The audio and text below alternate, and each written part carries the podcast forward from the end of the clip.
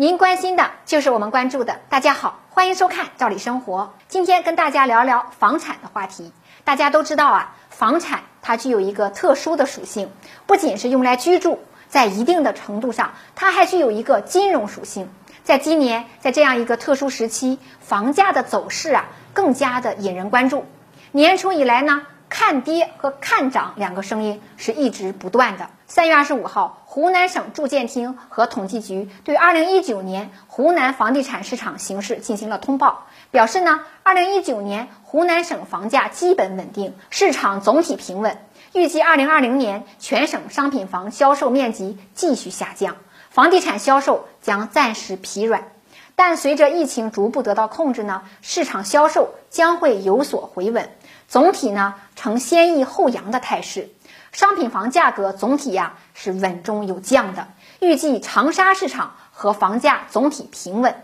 三四线城市呢市场将有所下滑。这是今年首个看跌楼市的省份，很理性客观，也与央媒《经济参考报》的最近关于房价走势的回应相一致。有官媒也指出，当前要在坚持“房住不炒”的总基调和稳地价。稳房价、稳预期的目标下，客观分析新时期房地产行业在我国经济中的地位，在不将房地产作为经济刺激手段的前提下，精准地发挥稳定经济的作用。这就要求啊，各地在当前房地产继续下行的趋势下，既要坚持“房住不炒”的定位，又要发挥它对经济的托底作用。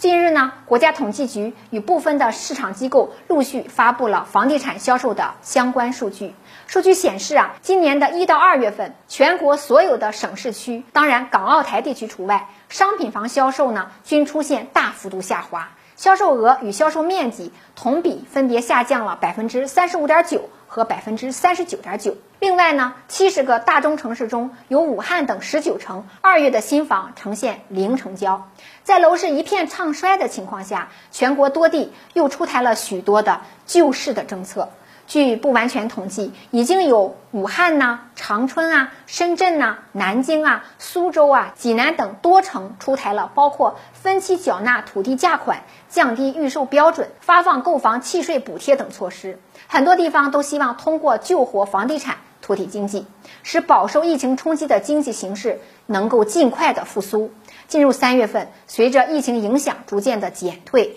被抑制已久的购房需求在复工之后啊，逐渐的爆发出来了。三月十六号晚上八点，万科在深圳推出的万科新城项目，二百八十八套房源，在七分钟之内呢，全部通过线上就售完了，销售额竟然达到了二点九九亿元。三月二十号，苏州的三个房地产项目同时的开盘，一共推出九百套房源，同样也是快速的售罄。三月二十六号，北京某网红楼盘开盘以后呢，二十分钟就售罄了八百一十四套房源，销售额高达五十亿元。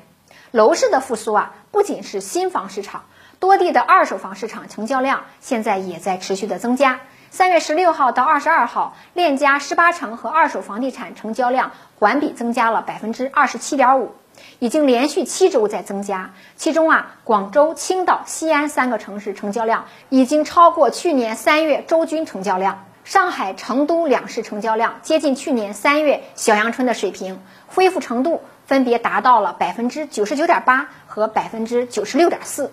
尽管三月份全国房屋销售只是恢复到了疫情爆发前约百分之六十的水平，但相对于二月份的低谷，确实基本实现了房地产的复苏。那么照此发展下去，是否又会出现市场火热、房价快速上涨的局面呢？客观分析呀，应该不会。虽然在疫情开始以后，各地楼市稳需求呼声渐长。多地呢分别出台了针对房地产领域的宽松政策，但是那些微调力度过大，是属于刺激市场而非稳定市场的政策，在监督部门的干预下，多个城市在短时间内收回了其房产新政。那这种情况明确警示各地，尽管突如其来，在我们国家爆发并且仍在海外持续肆虐的疫情，使我国的经济持续面临极大的困难。但在政府推动经济复苏的各项政策选项中，炒热房地产市场确定不是一个可行的选项。当前国内房地产市场的稳定局面是来之不易的。如果任其房地产再度脱离“房住不炒”的定位，重现过去大量的游资堆积其中的情况，